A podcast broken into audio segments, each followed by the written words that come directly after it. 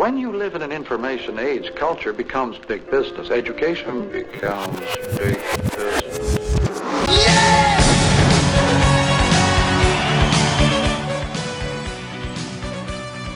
Hola, ¿cómo están todos? Bienvenidos a una edición más de Hipertenso Podcast. Nos encontramos aquí Alan Estefan y Carlos Murguía. ¿Cómo estás, Carlos? Bien, perfecto. Ya vengo del cardiólogo, me dijo que tengo que bajarle a la sal para que no tenga problemas de la presión. ¿Y cómo vas tú con tu seguro de gastos médicos mayores? ¿Cuál es el que tú tienes? No, pues muy mal. Ya me dijo el doctor que, que traigo ahí unas bronquitas este, con la columna y que tengo que checarme bien la asiática y pues que hay que bajarle, ¿no? La hipertensión está subiendo poco a poco. Eso Eh, último sonó como broma, pero sí fue cierto lo de la espalda de Alan. Lo de la espalda sí fue cierto. ahora, ahora sí me van a poder decir boomers. Ya hace un año y medio me tuvieron que operar de la espalda. Entonces, el chascarrillo de que nos dijeron boomers mamertos eh, hace un par de semanas, pues, pues igual y sí queda, ¿no, Carlos? Somos, somos ancianos encerrados en cuerpos de jóvenes. Sí, sí, lo que falta ya son microinfartos y un matrimonio amargo para poder ser buenos decir, en un año, Carlos ya con tres divorcios, un, un stent en el corazón y demás. Pero bueno, hablando de los matrimonios, hoy vamos a hablar, el tema del día de hoy, Carlos, es el amor en tiempos de Tinder. Suena como a novela, a novela histórica de si Gabo viviera en estos momentos, pero se nos fue hace un rato. Eh, y básicamente lo que queremos eh, hablar el día de hoy es cómo funcionan las relaciones en la actualidad.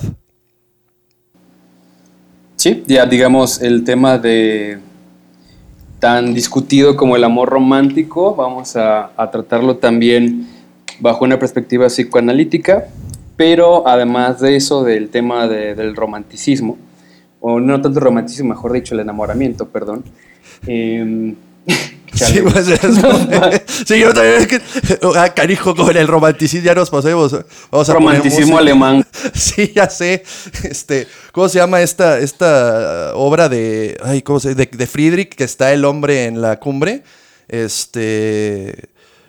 Que, a Zaratustra, creo que es una referencia esto de Nietzsche, así me imaginé a Carlos ahorita hablando, ¿no? Del romanticismo en vez del enamoramiento.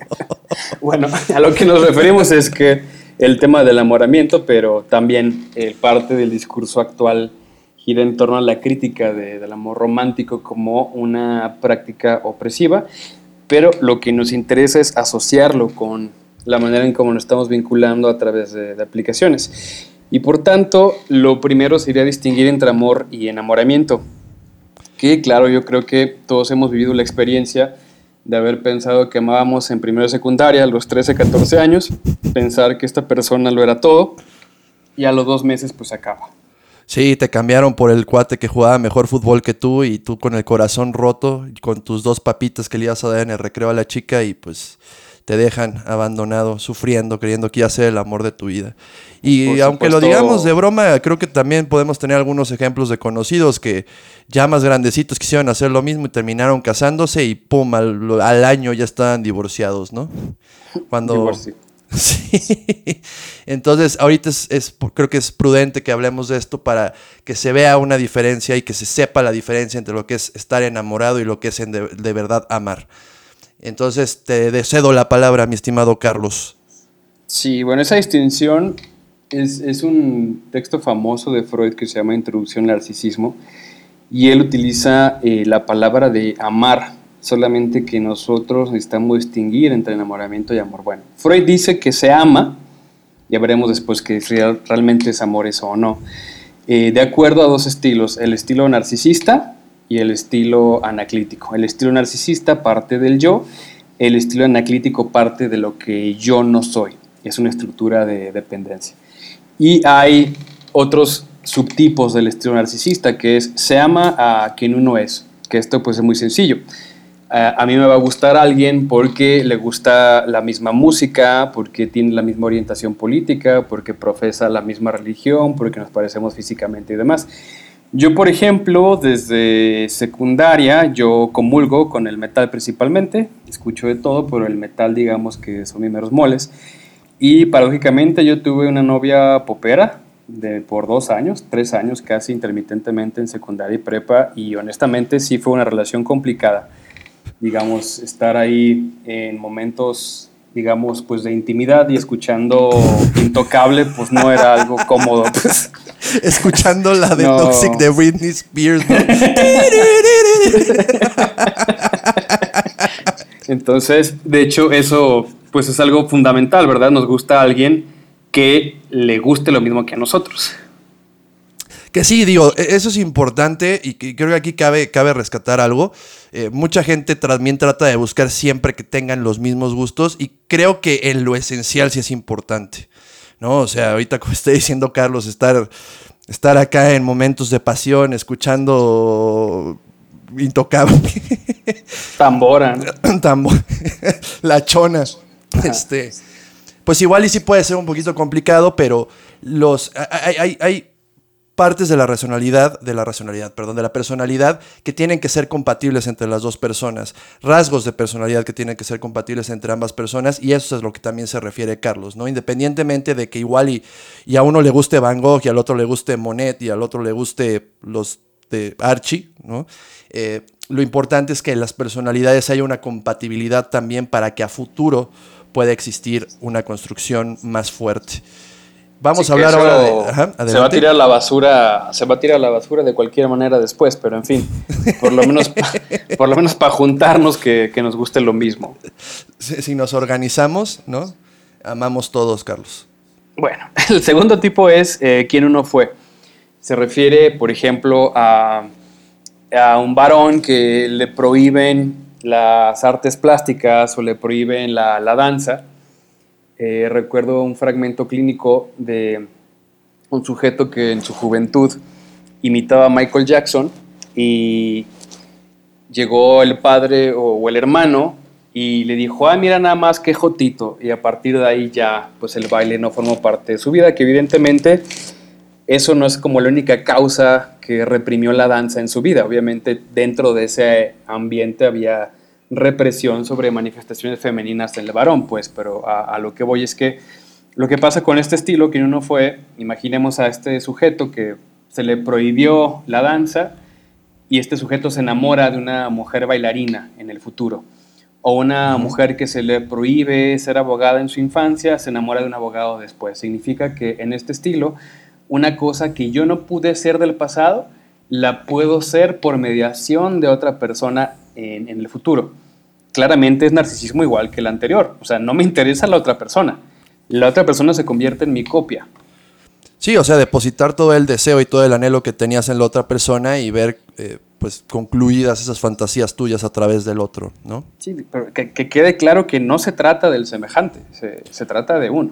Sí, exactamente. O sea, es verse, verse al espejo, tratar de depositar todo lo que quieres en la otra persona. Exactamente. Luego, el tercero, a futuro quien uno querría ser, pues también debería de autodefinirse. Si yo tengo un plan de poner una menudería y yo conozco a una chica en mis clases de inglés nocturnas que también quiere poner una menudería, pues claro, nos gustamos y también quiere poner su menudería, pues nos hacemos socios y la ponemos. O si a la persona que me gusta también quiere tener hijos, formar una familia, etcétera, y a mí también. Es decir, yo veo a esta persona como con la cual puedo cumplir mis aspiraciones.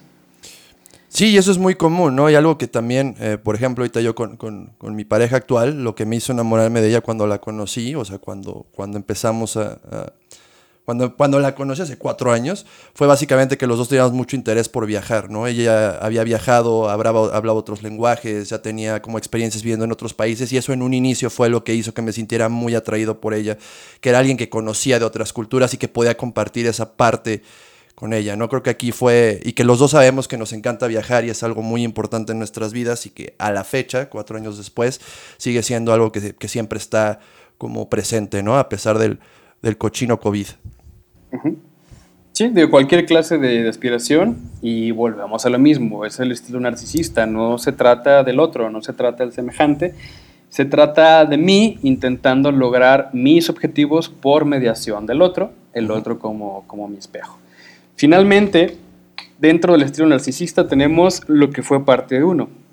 Es decir, gente que formó parte de mi vida, un hermano fallecido, un padre fallecido, alguien que fue parte de mi vida y ya no está, la puedo reencontrar en una persona posterior, que es justamente como la pareja de rebote, una persona corta y se encuentra una copia al mes. O sea, lo que fue parte de mí, la reencuentro esa, esa copia en la siguiente pareja. Y ahí también puede entrar la cuestión de, de, aunque no está o que fue parte de ti, pues puede ser alguien que todavía sigue vivo, pero que puede ser tu mamá o tu papá o algo así, ¿no? Por el estilo, Carlos. Solamente que Freud ya lo lleva eso al estilo anaclítico. Ok. O sea, el estilo narcisista es lo que yo soy. O sea, parte de mí yo, pero es del pasado, del presente, del futuro, pues. Y el estilo anaclítico se refiere a lo que yo no soy y es más bien una cuestión de, dependencia, porque son cosas que yo no soy y que querría tener. Y una de ellas es la madre nutricia, esta representación de la madre buena, la que da la leche, la que protege, la que chiquea, y el padre protector, el que hace la ley, el que trae el pan a la casa y demás. Lo presenta así Freud, pero a fin de cuentas hay que pensarlo como la gente que formó parte de tu grupo primario.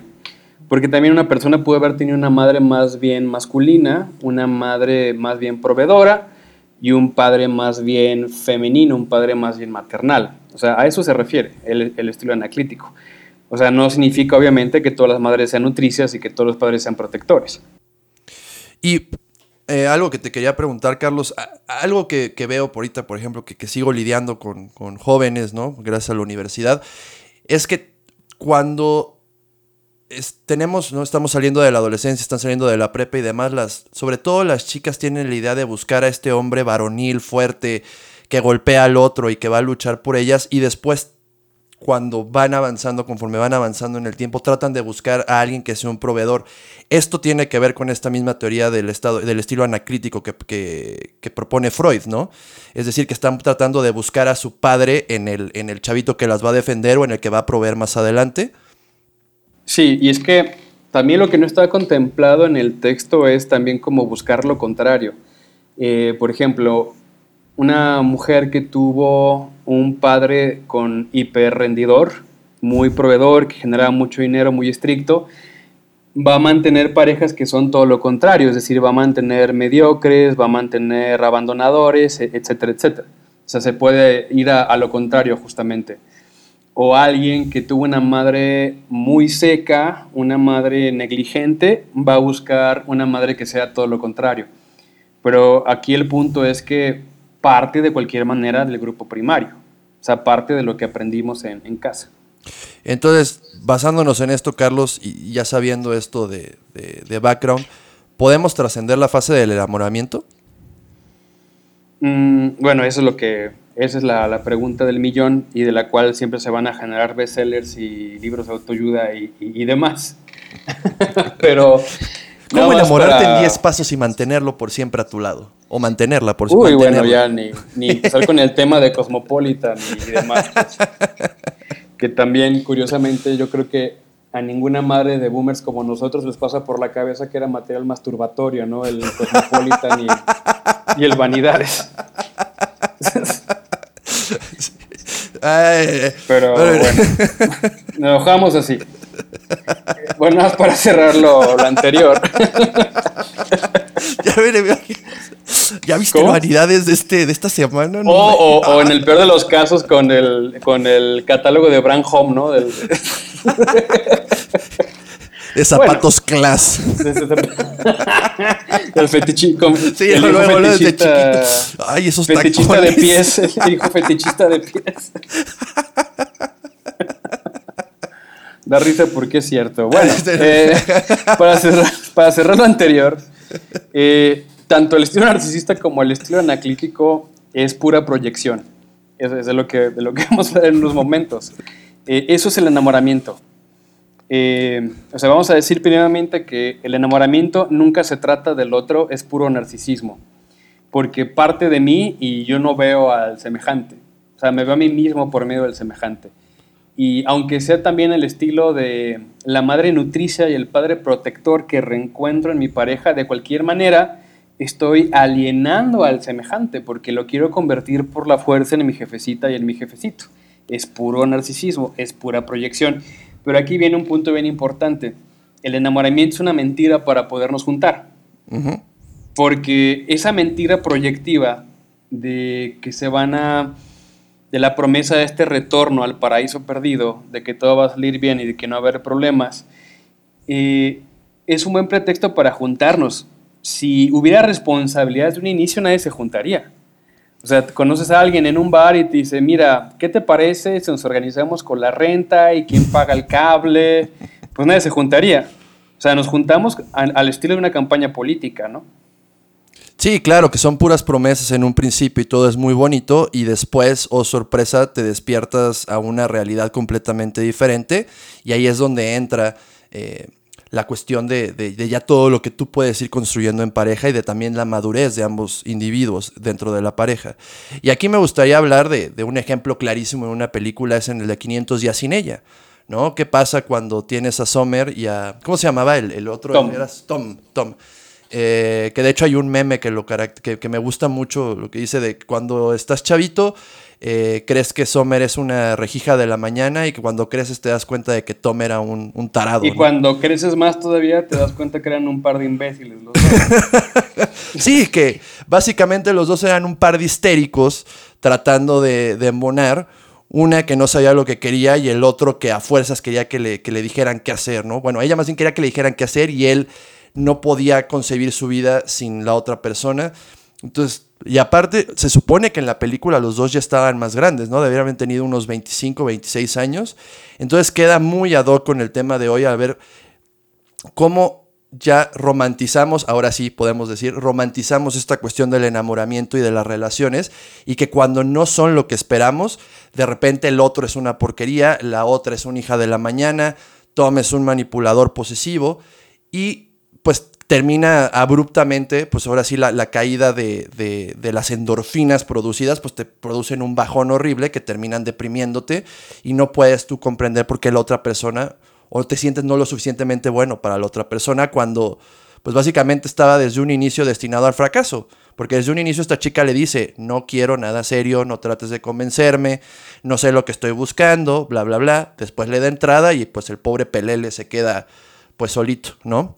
Es una buena película que, o sea, ejemplifica el deseo histérico y para no usar categorías patológicas eh, es un buen ejemplo de la irresponsabilidad en cuanto al propio deseo, justamente.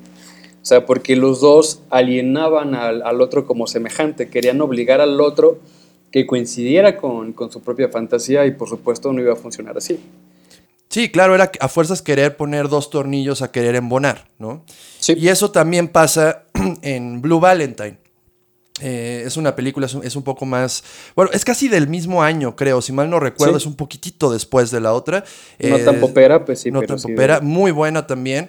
Pero básicamente lo que sucede es una, una también una, una relación bastante enfermiza en donde hay una chica que no sabe lo que quiere y eh, Ryan Gosling, no, me recuerdo cuál es el nombre del, personaje de Ryan Gosling, pero básicamente él, él vive en un mundo en donde no hay ambición, en donde él está feliz con lo que tiene y la otra chica le exige que sea mejor, le exige que le dé más, cuando desde un inicio ella sabía que él era así, ¿no?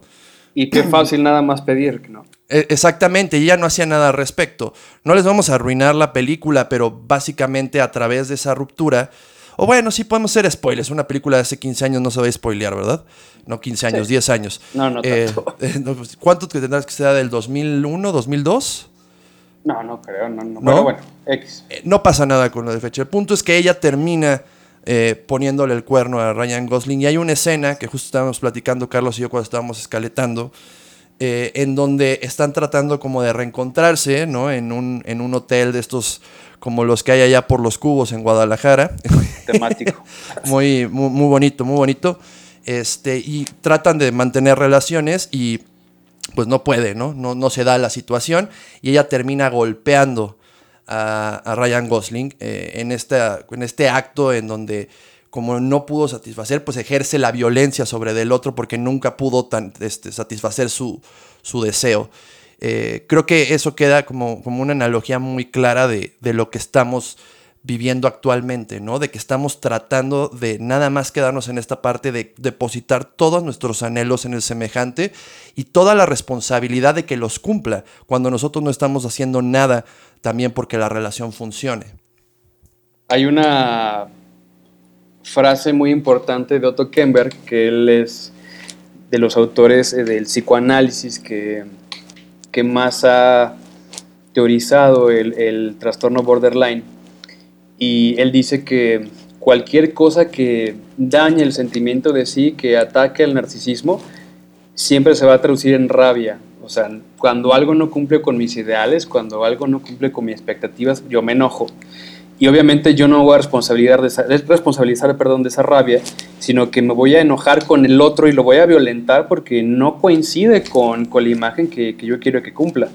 Y se nota tanto en la película de 500 días sin ella y en Blue Valentine y muchos otros ejemplos más. O sea, el enamoramiento es esto mismo. Y, y bueno, esto ya nos lleva a la crisis de enamoramiento, pero vamos a partir de la fórmula que cuando el enamoramiento entra en crisis es un golpe al narcisismo de los dos compañeros. Uh -huh y eso genera, como se dice coloquialmente, pues encabronamiento. O sea, aquí la pregunta es qué se va a hacer con ese encabronamiento. Sí, Típicamente claro. se lo vas a aventar al otro. Exactamente, y empiezas a culparlo de todas las deficiencias que tú tienes como individuo, ¿no? Es decir, como tú no puedes satisfacer o no puedes llenar este vacío que yo solo no puedo llenar, entonces te grito, te escupo, te golpeo, te lamento, este, miento, perdón, no te lamento porque sonó el lamento boliviano, este, y te, y te exijo cosas que igual y tú no estás preparado para dar por el simple hecho de que yo nunca pude satisfacerlas como eh, individualmente, ¿no? Sí, es, y justamente es aquí donde, en esta fase que ya vamos a, a definir, donde se acaban muchas relaciones. Porque cuando se caen los velos, ya toda esta envoltura preciosa, donde era una, una, envoltura protectora que protegía del olor de los pedos, que eh, era una máscara contra los granos, era una máscara contra los defectos, se cae y, ah, caray, ¿quién es este sujeto? Ya mejor me largo.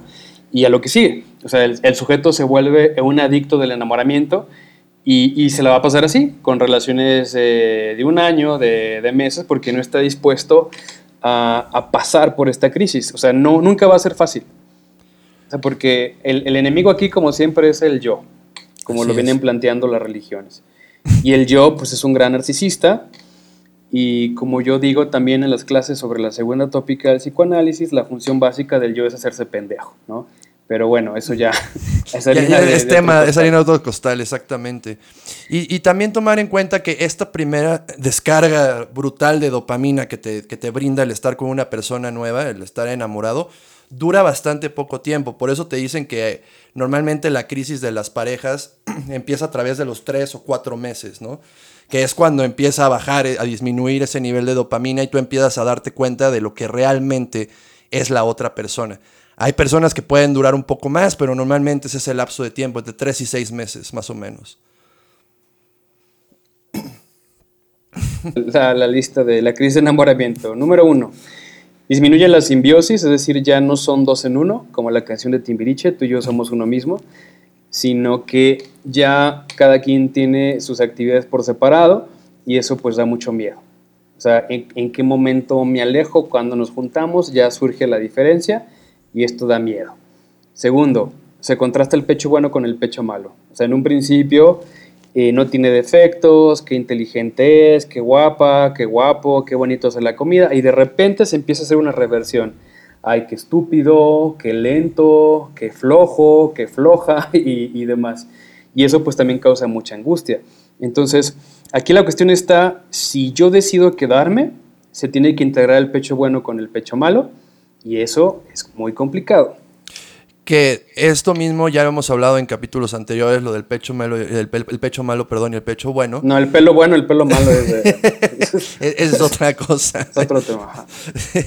eh, lo hablamos con, con, todo lo que está pasando ahorita eh, en estos grupos de, de, extremismo, ¿no? Que nada más se quieren quedar con el pecho bueno y que todo lo de un pecho es lo bueno y todo lo del otro pecho es malo y no pueden hacer una mediación y eso es lo que nos brinda el extremismo, bueno, lo que nos trae el extremismo, ¿no? El no poder lidiar con la frustración de que de saber de que todo lo de un lado no es bueno y todo lo del otro lado no es malo tampoco. Sí. Tercero, se contrasta el amor con el odio, bueno, tú ya, ya lo dijiste. Uh -huh. Cuarto, disminuye el cerebro drogado y se, y se entra en un síndrome de abstinencia. Y vamos a decir que un par de drogados, o sea, un par de enamorados, no pueden tomar buenas decisiones. Ah, exactamente, ¿no? Es la, típica de, de, tomar una decisión a las 3 de la mañana con 10 cervezas encima, no es la mejor decisión y cuando dos personas están en ese mismo estado, pues tenemos una, una fórmula bastante buena para que termine en caos, ¿no? Y para que nos queden muchos chamacos. sí, una noche no pasa nada, ¿no? Bueno, eh, quinto, ya no sé qué número va, pero en fin, disminuyen las experiencias pico y se entra un ritmo de altibajos. O sea, el enamoramiento va a ser puro nivel orgásmico todo el tiempo, son emociones muy extremas y gradualmente entramos a ritmos de altibajos. Va a haber experiencias pico de vez en cuando y luego va a haber mesetas y momentos de demasiada paz que también van a causar mucha angustia. Y justamente porque estamos en este signo de abstinencia de la droga, del enamoramiento, va, va, a estar la queja de ya no, ya, no, ya no se besa igual, el sexo ya no es igual, ya no salimos como antes, etcétera, etcétera. Sí, ya nada más nos quedamos viendo televisión. que eso también tiene que ver con la falta de imaginación, pero este... Eh, eh, harina de otro costal. sí, pero de cualquier manera, cualquier pareja lo va a pasar, porque, o sea, eh, la misma química cerebral anterior te posibilitaba hacer muchas más cosas. Ahora que estás en un estado más equilibrado, no te dan tantas ganas de moverte como antes, pues. Y es ahí donde se nota realmente el, el interés que puede haber de los dos en la relación. Sí, exactamente. Y es algo que, se ve mucho en, ya en cuestión de reclamos otra vez de, es que antes tú venías por mí, es que antes tú me marcabas todo el tiempo, es que antes tú, me, tú eras más detallista. Bueno, es que antes estaba en la droga, ¿no? Exactamente. Y también... Era un junkie antes. Ajá, y también no estaba un compromiso tan fuerte, ¿no? En un momento, en un inicio de una relación se tiene que trabajar lo suficiente como para, para, para poder lograr construir. Entonces llega un momento en donde, sobre, sobre todo pasa mucho... Eh, en las parejas más jóvenes, pero que empiezan los reclamos, sobre todo de que ven que el semejante ya no le está echando tantas ganas como antes, pero no es eso, es simplemente que ya llegó un estado en donde su cerebro no está produciendo la misma cantidad de endorfinas y entonces da por hecho que la otra persona también va a estar ahí. Ojo, eso no justifica que también no la peles o no lo peles o la dejes abandonada, pero simplemente ya es un estado en donde ya todo debería ser más sereno y más tranquilo y ya la convivencia gira en torno a otros aspectos, no nada más en tener experiencias que te estén dando el boost de dopamina, ¿no? Sí, de hecho ya con, ese tipo de, química cerebral es cuando ya se puede generar un proyecto, pues. O sea, no, ya en ese estado ya se podría hablar de, temas de, de casa, de eh, repartir responsabilidades, e, etcétera, etcétera. Pero, o sea, dentro de una química de enamoramiento es una completa tontería.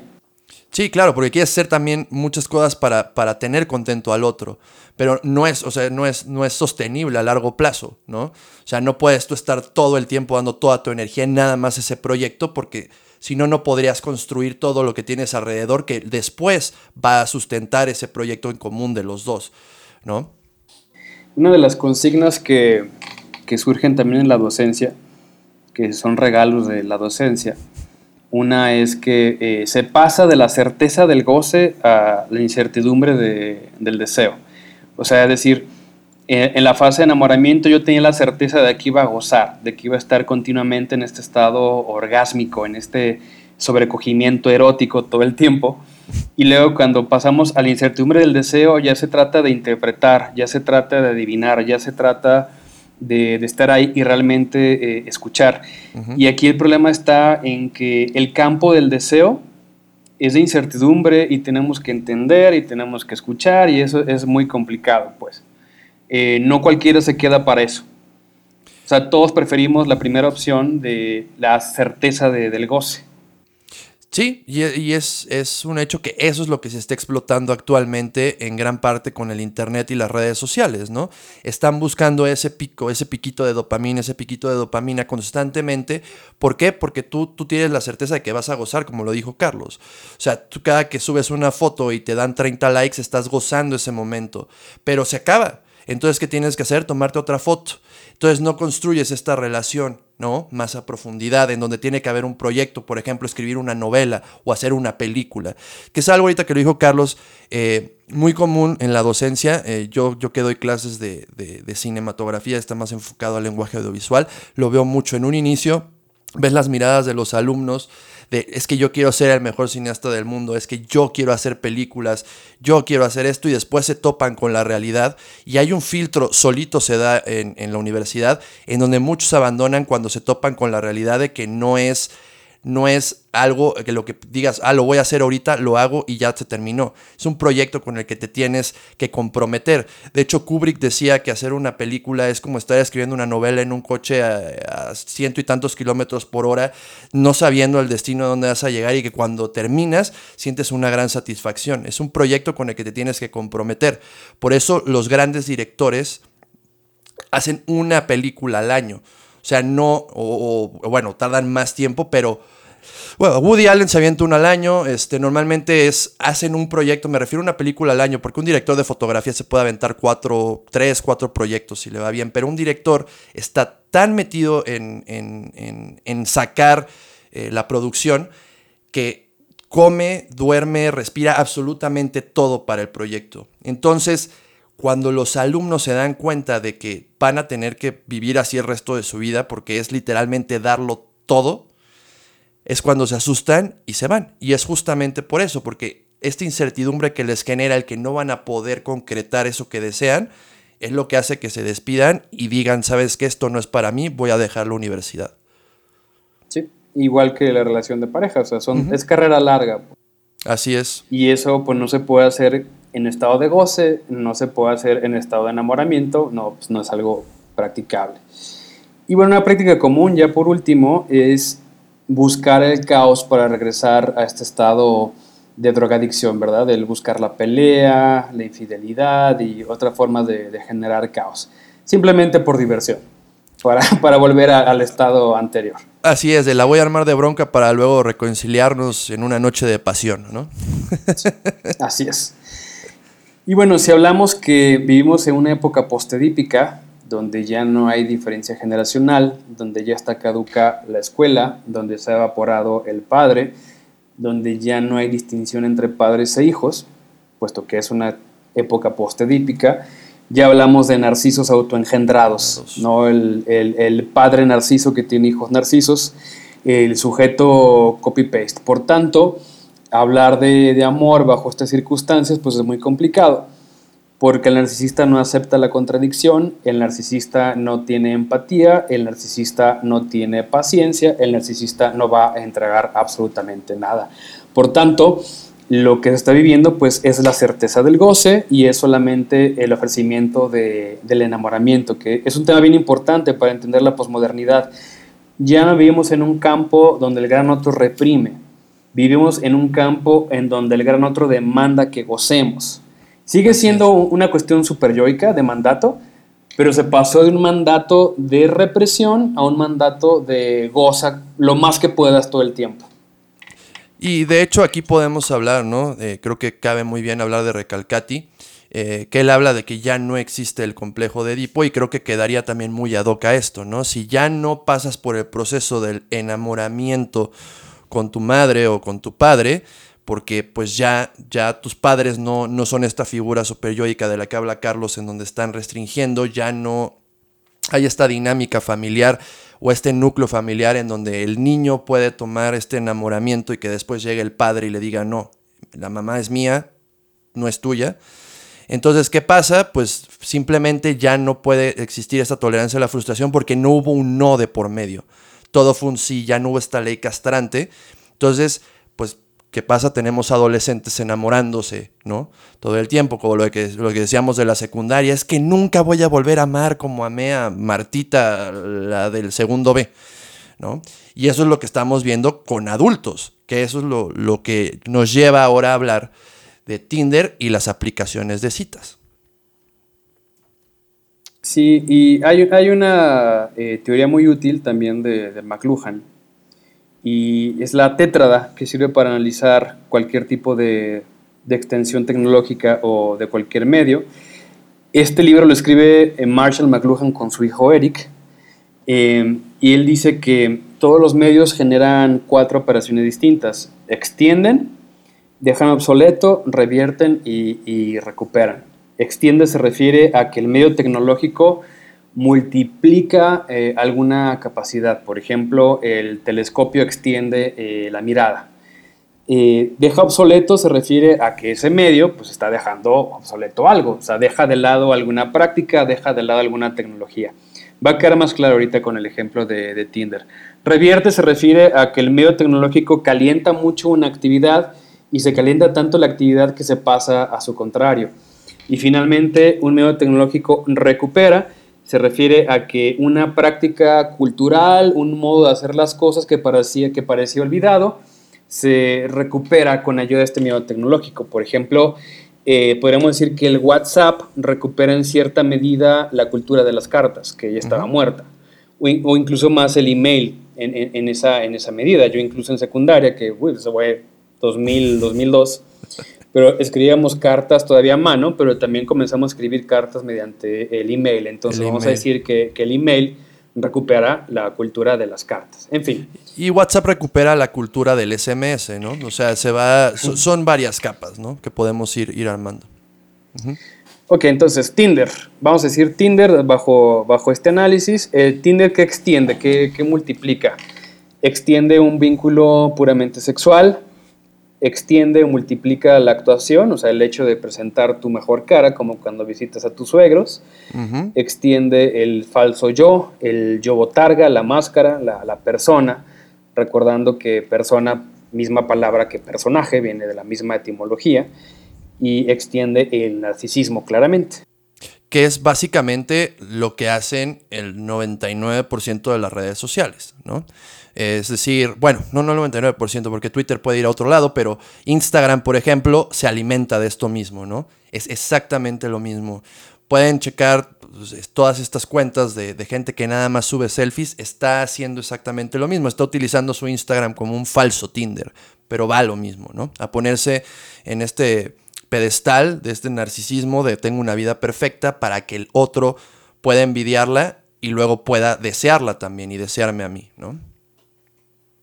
Pasamos a la siguiente operación que es deja obsoleto. Bueno, ¿qué quedó obsoleto? Pues dejó obsoleto el teléfono para ligar, que también fue una práctica muy común en mi, en mi juventud secundaria prepa, que era muy común conseguir el teléfono de, de la chica y hablar por teléfono por horas. Sí, y, comenzar a hablar de idioteces y de ahí te pasabas a la ropa interior y, de ahí para la luna. Pero era, era llegar por teléfono y el reto también de que te, contestara la mamá o el papá, ¿verdad? eso, era, eso era horrible, así de que, ay, eh, eh, eh, ¿está Juana? Juana. Este, y también la típica, ¿no? De que te, ya cuelga ese teléfono, llevas dos horas hablando y necesito hacer una llamada importante. Sí, por cierto, la, la novia que escuchaba Intocable ya tenía su propia línea. Uy, no, e, e, eso era como súper fresa en mis tiempos. O sea, las ah, tenían dos líneas, era como wow. Era, sobre todo, tenía un cuate que tenía dos líneas, me acuerdo, le mando a otro Carlos, un tocayo tuyo, y nos íbamos a su casa para jugar Age of Empires. Eh, nos conectábamos en red porque teníamos computadoras y podíamos utilizar el internet porque tenía dos líneas y para mí eso era como el sueño, era lo, lo máximo, ¿no? De que no te descolgaban el teléfono y se, se cortaba la comunicación del Internet. Bueno, el teléfono ya queda obsoleto para ligar, porque ya se liga por mensaje. Mensaje. Ok, eh, deja obsoleto a los suegros, también ya lo dijimos. El deja obsoleto el, cortejo, a lo sumo al cortejo llega la mensajería eh, cuando se genera el match en la aplicación, pero en realidad el, cortejo está obsoleto con ayuda de, Tinder. Y por supuesto el tema del misterio, la, emoción de que era un proyecto que iba por, por fases, ¿no? De, le gusto, no le gusto, hablo con su, con su amiga, con su amigo, y el famoso hazme el paro con fulana y cuéntale de mí, etcétera, etcétera. O sea, el misterio quedó muerto, todo, todo es visible. Sí, porque el objetivo de Tinder está muy claro, ¿no? O sea, las, las personas que están en Tinder están ahí para mantener, bueno, no sé si todos, pero en un 90% están para mantener relaciones sexuales, ¿no? Y el hecho de que algo sea completamente transparente pareciera como algo bueno en términos superficiales y por supuesto que no.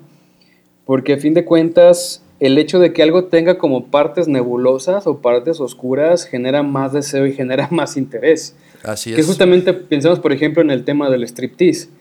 O sea, la, la mujer que se dedica al striptease pierde todo interés cuando ya está desnuda.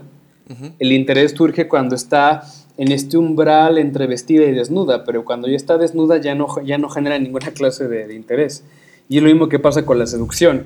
O sea, ser completamente transparente con tus intenciones en la seducción mata la pasión.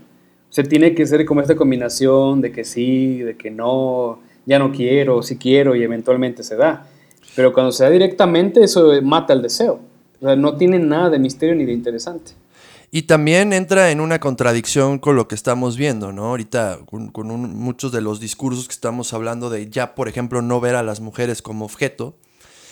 Creo que a la hora de que perdemos y tenemos muy claro a qué está, por ejemplo, en esta aplicación, pues básicamente ambas personas, ¿no? En este caso puede ser hombre mujer, hombre hombre, lo que, el sabor que quieran, eh, estamos viendo al otro como un objeto nada más, como algo que puede usar y descartar en cualquier momento y va en contradicción con todo el discurso que se está manejando también por el otro lado, ¿no?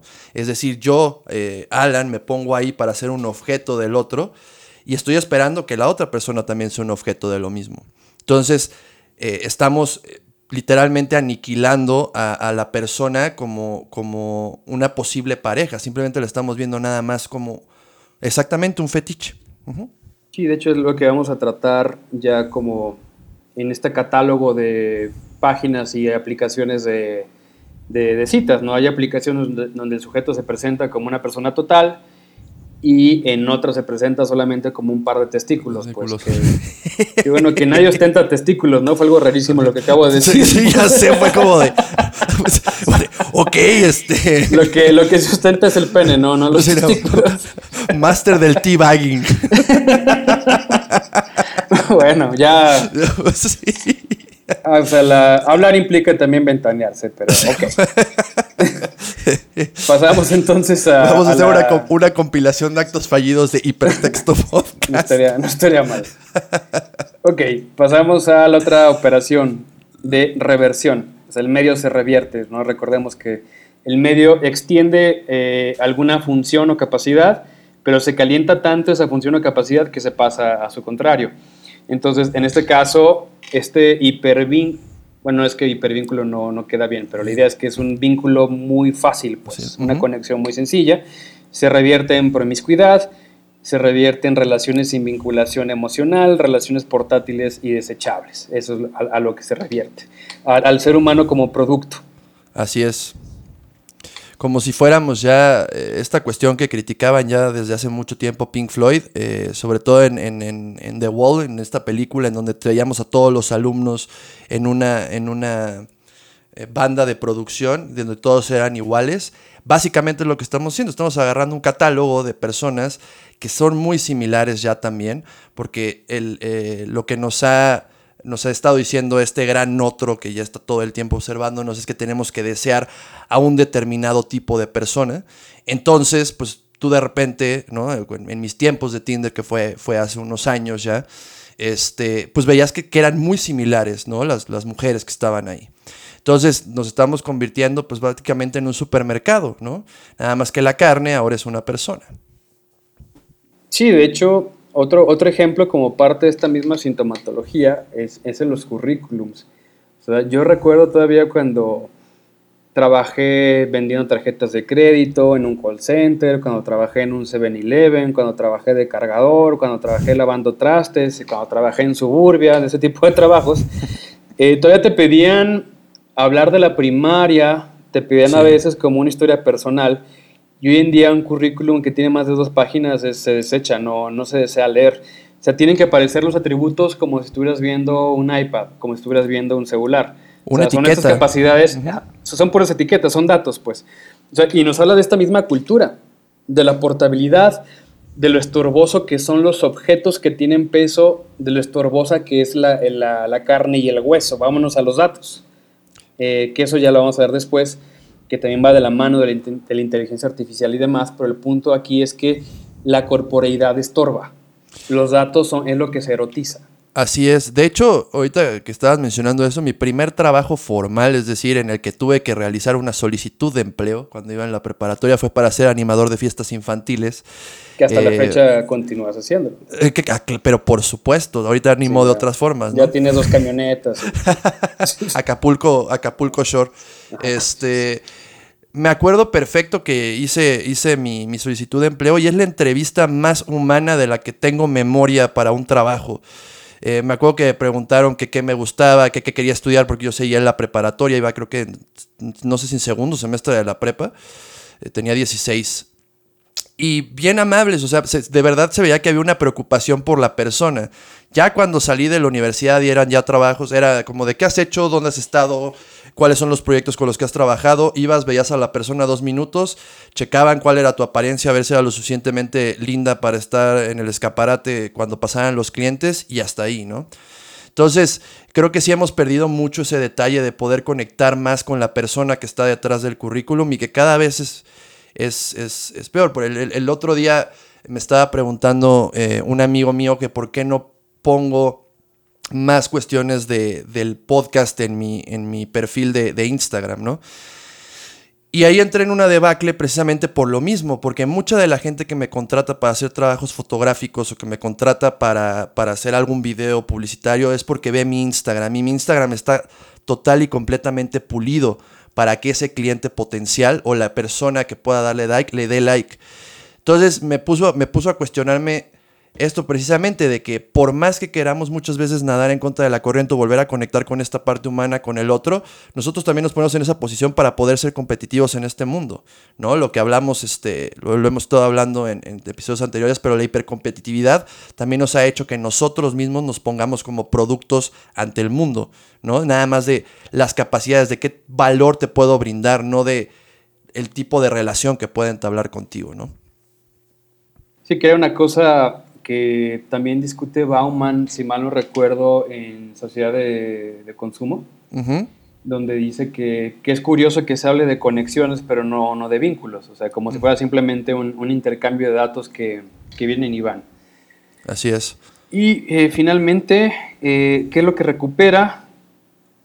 Vamos, podemos decir que recupera el aren. El aren. Recupera, la, recupera la, la poligamia, Tinder también todos somos jeques y recupera el todos somos marineros. Hombres y mujeres somos marineros con ayuda de, Tinder.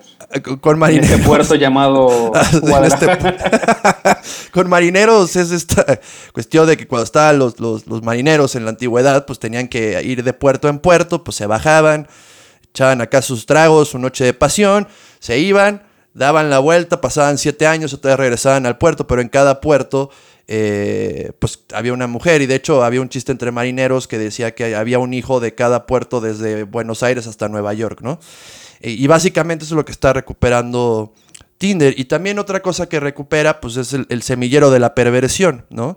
Porque básicamente pues en Tinder si nada más estás poniendo estas cuestiones narcisistas, pues ¿qué pasa? ¿Quiénes son los más narcisistas por naturaleza, mi estimado Carlos? Pues los perversos, ¿no? Las personas que están ahí para nada más enaltecer su ego y poder consumir al otro, pasar sobre del otro. Porque, eh, digo, no sé, ya hemos hablado de esto en otras ocasiones, pero básicamente un perverso lo que hace es que no existe el otro, es decir, para él el otro es, es nada. Entonces, si él necesita cumplir un objetivo o satisfacer su deseo y pasar encima del otro, lo va a hacer sin sentir ninguna clase de remordimiento, ¿no? Sí, eso es, digamos, si las aplicaciones de citas, de hecho redes sociales en general, se tratan sobre la fetichización del sujeto. Entonces, por tanto, pues es un semillero para sujetos perversos en, dichas aplicaciones.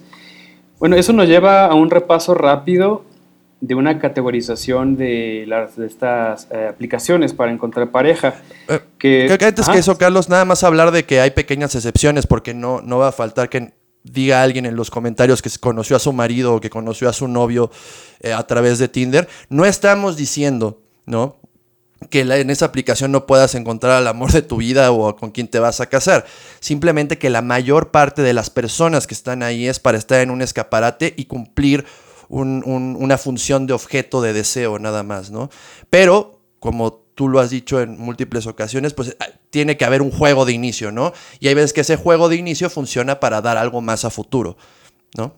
No, y el hecho de que haya una excepción no significa que no exista de lo que estamos hablando. Así es como, como reza el refrán romano, ¿no? La, excepción hace la regla. Bueno, es muy sencillo. Va a haber aplicaciones que se presenta el cuerpo como un objeto total que también serviría como una semiótica de la foto de perfil en general en Internet. O sea, va a haber personas que se presentan como objeto total. ¿Qué significa? Yo me presento eh, no solamente mi cara, a lo mejor también una parte de mi pecho, pero también presento mi oficina, me muestro jugando básquet, me muestro con mi perrito, me muestro, o sea, como persona. No solamente como un cuerpo en mercancía, no solamente como un fetiche que, que se puede consumir. Me presento como un objeto total. Entonces aparezco en el campo, aparezco en la oficina, aparezco con mis amigos, etc. Y luego ahí podemos tener ejemplos como Match y como OkCupid. Aquí estoy completamente desactualizado. No sé si, si tú recuerdas algunas de ese estilo como Match y como OkCupid. Te voy a ser bien honesto. Yo nunca fui muy partidario de, de, de, de estas aplicaciones. Usé Tinder un tiempo, hace cinco años, seis años más o menos. De hecho, conocí a una exnovia a través de Tinder y, estuvimos juntos durante un año, si mal no recuerdo. Pero nunca fui como muy partidario de esto porque sentía que se quitaba parte de, lo que a mí me gustaba cuando salía a ligar, ¿no? Que era la emoción de, la cacería, por decirlo de alguna manera. ¿no? Siempre, siempre lo, del misterio. Así es, o sea, me gustaba, por ejemplo, ir, a, ir al Rey allá en Guadalajara a tomarme unos mezcales o tomarme unas chelas y llegar a hablar con una chica que muy probablemente te iba a mandar, no sabía si te iba a mandar por un tubo o no, y poder entablar esa relación y de ahí ya poder, ahora sí me pagas tu teléfono y demás. Creo que eso es algo que nosotros que, que no somos nativos digitales, sino que estamos en esta generación intermedia, todavía tenemos, ¿no? Porque no nacimos con esto, o sea, no nacimos con internet, ni con el celular, ni con los smartphones, ni con las redes sociales crecimos todavía escribiendo en, cuadernos, ¿no? A la fecha, ayer Carlos este, estuvo tomando las notas para escaletar en una, en una libreta, ¿no? Entonces todavía estamos en esta parte intermedia. Usamos la tecnología a nuestro favor para poder eh, tener relaciones este, a través de WhatsApp y demás, pero no, a mí en lo personal me gustaba más la cuestión de salir, conocer y a partir de eso hacerlo. Entonces no soy una autoridad en el tema, pero pues sí me acuerdo de que, de que OkCupid en, a principios de los, entre 2005 y 2010 fue algo como que dio mucho el boom y había mucha gente que estaba ahí, ¿no? Eh, bueno, el, punto es que hay dos segmentos principalmente. presentarse como objeto total, como persona, presentarse como objeto parcial, como fetiche y como una combinación de los dos. Nos vamos al otro extremo. El antónimo de OkCupid y de Match.com sería una aplicación como Grinder, que desconozco, debe haber otra, eh, otra similar, pero digamos, remite al mismo estilo de foto de perfil en Internet. Presentar solamente el escote, solamente los glúteos, eh, solamente caderas, o sea, son solamente partes del cuerpo, ¿no? Em, o, sea, o, solamente el pene, ya han dado, en dado caso. o, solamente la, la vulva en, en, dado caso, pero es todo el extremo, pues. O sea, no estás comerciando contigo como persona, estás comerciando contigo como un juguete sexual, o sea, como una parte del cuerpo solamente. O sea, no, no creo que la, esa foto de la polla pues platique de cosas en el, en el bar o algo así, pues. Pero qué sabes? hay bares muy extraños. Pero a fin, de, a fin de cuentas, no se está buscando eso de cualquier manera, se está buscando una relación de orden fetichista. Y luego ya estamos en una zona medianera, que sería lo que pasa en Tinder, ¿no? En Tinder sí está la foto del tipo que se muestra jugando básquet, pero también está el tipo que solamente muestra los abdominales y la chica que enfatiza solamente los senos, pues.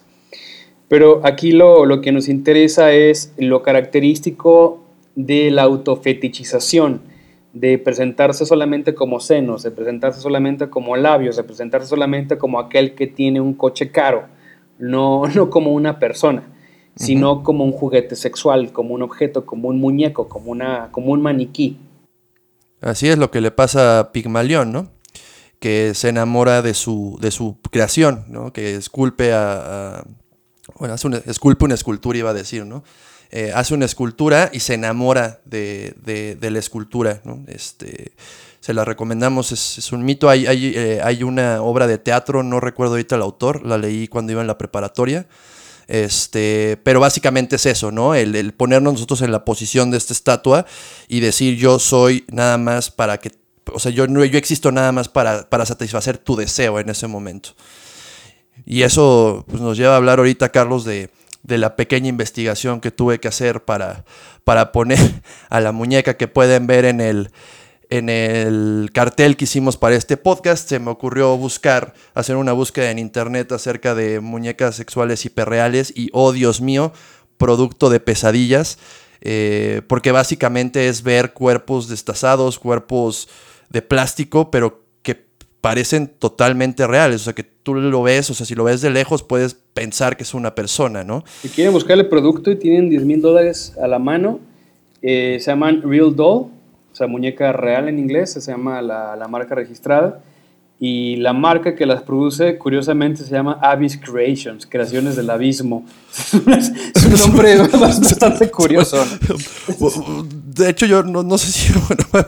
La verdad es que sí, sí... O sea, sabía de la existencia, había escuchado que había gente en Japón que ya estaba casándose con hologramas y, con, y que querían casarse con estas muñecas hiperreales, pero nunca había visto una al nivel de cuando estuve haciendo la investigación de diseño y lo que te comenté, no es raro que yo me perturbe por, por imágenes o estas cuestiones porque he trabajado en política mucho tiempo. Entonces, eh, básicamente cuando me, me, asustó, o sea, sí me generó una angustia en donde dije, ya va a llegar un momento en donde vamos a ser totalmente reemplazables por, por muñecos, ¿no? Y nosotros nos estamos poniendo en esa posición solitos, sin que nadie nos lo haya dicho. ¿Por qué? Ese, ese sentimiento lo, lo, escribe Freud en un ensayo que se llama Lo ominoso. El, el, término en alemán es un Heimlich. O sea, Heimlich se refiere a hogareño. Y cuando le metes la, la negación un, un Heimlich, se refiere como algo que está fuera de casa, pero lo interesante es la combinación entre algo que es hogareño y su negación, es decir, es algo que es familiar, pero que está sacado de su significación común y corriente, es decir, Tú ves una muñeca de Abyss Creations y se ve prácticamente como un cuerpo humano, pero no del todo. Y esa cuestión que no se va ni a lo falso ni a lo verdadero es lo que da como náusea, o sea, lo que genera este vértigo. Sí, es como, no sé si te ha pasado que, que, entras a tu casa y hay algo que está fuera del lugar, que tú no pusiste fuera del lugar y que sigue siendo tu casa, pero que algo, o sea, y de repente te viste, ah, no es que tu novia movió esta parte y no te diste cuenta, movió este adorno. Eso fue lo que me generó, me generó entre angustia y, asco y tristeza en algún momento, porque... Es que sí se ve como un holocausto la, la fábrica, ¿no? sí. Se ven piernas, brazos, cabezas. Sí, sí, sí. Y luego eh, también me tocó ver cuando las estaban fabricando, ¿no? O sea, que no tenían la cara y nada más se veían estos ojos. El esqueleto. Eh, o sea, los oculares. Sí, o sea, de verdad digo, si, si, quieren y están de curiosos, váyanlo y búsquenlo, pero tomen sus precauciones, no, no es algo agradable, al menos para mí no fue la experiencia más agradable que, que haya tenido este, diseñando ese, ese cartel, ¿no? Bueno, y, bueno, ¿cuál es el punto de hablar de estas muñecas, aparte de promocionarlas? Por favor, Avis Dolls patrocinan. eh, eh, no, el punto es que eh, el vínculo de enamoramiento, si de por sí antes de Internet siempre ha sido narcisista, siempre ha sido proyectivo, el tema es que Internet extiende esta falsedad, extiende este fetichismo, en donde nosotros mismos nos ofrecemos como muñecos, nos ofrecemos como un dildo, nos estamos dildificando, pues. Y hay varios ejemplos, ya, ya hablamos de Instagram, ya hablamos de Tinder, ya hablamos de Grinder pero hay unas que deben llamar mucho la atención, como estas páginas donde alguien se puede vender como Sugar Baby, o sea, es como una, una mujer mantenida que no tiene ningún problema, como comerciar, como una mujer que van a mantener, va a ofrecer su cuerpo para, para ser comerciado sexualmente siempre y cuando la mantenga un Sugar Daddy. Y el Sugar Daddy, o sea, no tiene ningún interés amoroso con esta mujer ni, ni viceversa. Eso, pues, es puro fetichismo. O sea, es estarse relacionando los dos con un maniquí, un maniquí que tiene dinero y un maniquí joven que tiene buen cuerpo, pero maniquí a fin de cuentas. También está el Toy Boy, que es el mismo fenómeno, solamente que el joven es el varón y, la grande pues es la, mujer. El tema de la cirugía plástica, investiguenlo, si hay bastantes artículos al respecto. Eh, conforme los 2000 cuando surgen redes sociales, eh, la demanda de cirugía plástica ha crecido a la par. Pareciera que los avances de filtros en redes sociales va de la mano de exigencias también de cirugía plástica y viceversa. Es decir, la imagen que yo proyecto en redes sociales, quiero que también coincida con lo real. Solamente que ya, o sea, la cirugía plástica está generando también maniquís. Esos labios no son reales, esos glúteos no son reales, esos senos no son, no son reales. incluso ya hay hasta ah, implantes de abdominales. Sí, sí, sí, de, de, de, mentón también vi que existían implantes y demás. Y ahorita que estábamos hablando del narcisismo, no sé si te acuerdas que hace, creo que fue el año pasado o hace año y medio, eh, de, la, de, de, la aplicación que te cambiaba el sexo. Este, de que si eras hombre te ponía la cara de mujer y viceversa. Eh, sí, era la FaceApp. Eh, la gente, o sea, muchísimos comentarios en, que veía en Facebook y demás era de, ay, pues yo sí me daba y demás, no era como de, ¿qué te está pasando? O sea, se había, se había un meme muy bueno que salía un cuate en, en, su camioneta que se tomaba la selfie como él y luego del otro lado la selfie como mujer y abajo decía, perdóname Dios mío por el pecado que voy a cometer, ¿no? por la cochinada que me voy a hacer. O, o sea, es que ahí es, era prácticamente eso, ¿no? De, de, lo que hablábamos al principio del podcast, de, de este narcisismo brutal que, que, nos está haciendo sacar las redes sociales, ¿no? El estarte comparando constantemente con otros productos para tú ser más similar a ese producto y luego enamorarte de ti mismo está canijo, ¿no? O sea, aparte, digo, yo no lo usé, no, no usé la, la, la Face App porque eh, coleccionaba demasiados datos, pero también se me hacía bastante enfermo que, que la gente quisiera, ¿no? Ese, ese, comentario me acuerdo perfecto que lo puso una, una compañera de, de, la preparatoria que puso yo sí me daba y, y, salía su foto de hombre y fue como de, ay, ok, adelante, este, mucha suerte, ¿no? Oye, que por cierto, que por cierto ese fenómeno de que, que genera excitación sexual ver tu, tu versión mujer es justamente lo que pasa en el enamoramiento. O sea, en el enamoramiento tú ves, si te interesa el sexo contrario, o sea, te ves a ti mismo en la otra persona y eso es lo que excita, pues. O sea, básicamente vamos a decir que el enamoramiento es una forma de masturbarse con otro cuerpo, pues ¿Sí? eso, es, eso es básicamente el enamoramiento. Pero bueno, para pasar a otra depresión distinta, eso nos lleva al, al tema del match. Ya hemos hablado de que Dios no está muerto, es el Big Data, que ya eh, la voluntad de Dios y la providencia ya no es metafísica, sino que es inteligencia artificial. Uh -huh. Y eso nos lleva al, al tema de, del match, ¿no? O sea, de cuando te dice Tinder, te dice una aplicación que fulanita hace, coincide contigo, hace match contigo. Sí, lo, lo, que te platicaba el otro día de que alguien desarrolló una inteligencia artificial porque Tinder, hasta como en lo que yo me quedé, funcionaba en donde tú ponías un área geográfica y ponías un rango de edad y si querías hombres, mujeres o hombres y mujeres. Y alguien hizo una, una, una, inteligencia artificial, programó una inteligencia artificial en donde tú descargabas, descargas, eh, creo que 200 fotografías y eh, tú, tú, las seleccionas ¿no? en tu computadora. Y entonces esta inteligencia artificial eh, la programas para que le dé eh, a la derecha a las personas que te podrían gustar. O sea, ya, ya ni siquiera es tú hacer la acción de decir esta persona me produce deseo. Una máquina lo está haciendo por ti. Y que ya lo estaba haciendo desde antes, o sea, con, con, los datos. Sí, claro, y eso, y eso va a seguir pasando. O sea, ¿no? más automático todavía con, con esta implementación. A, así es, y aquí es donde me, me, me encanta, eh, por ejemplo, me recuerda mucho la película de Her, en donde cuando está por primera vez instalando un nuevo sistema operativo, eh, le piden que responda tres preguntas a este Theodore, y Theodore dice, eh, bueno, las preguntas son, ¿prefieres que, tu, que la voz de tu, de tu sistema operativo sea hombre o mujer? La segunda pregunta es, ¿te consideras una persona eh, introvertida? Y la tercera pregunta es, ¿qué relación tenías con tu mamá?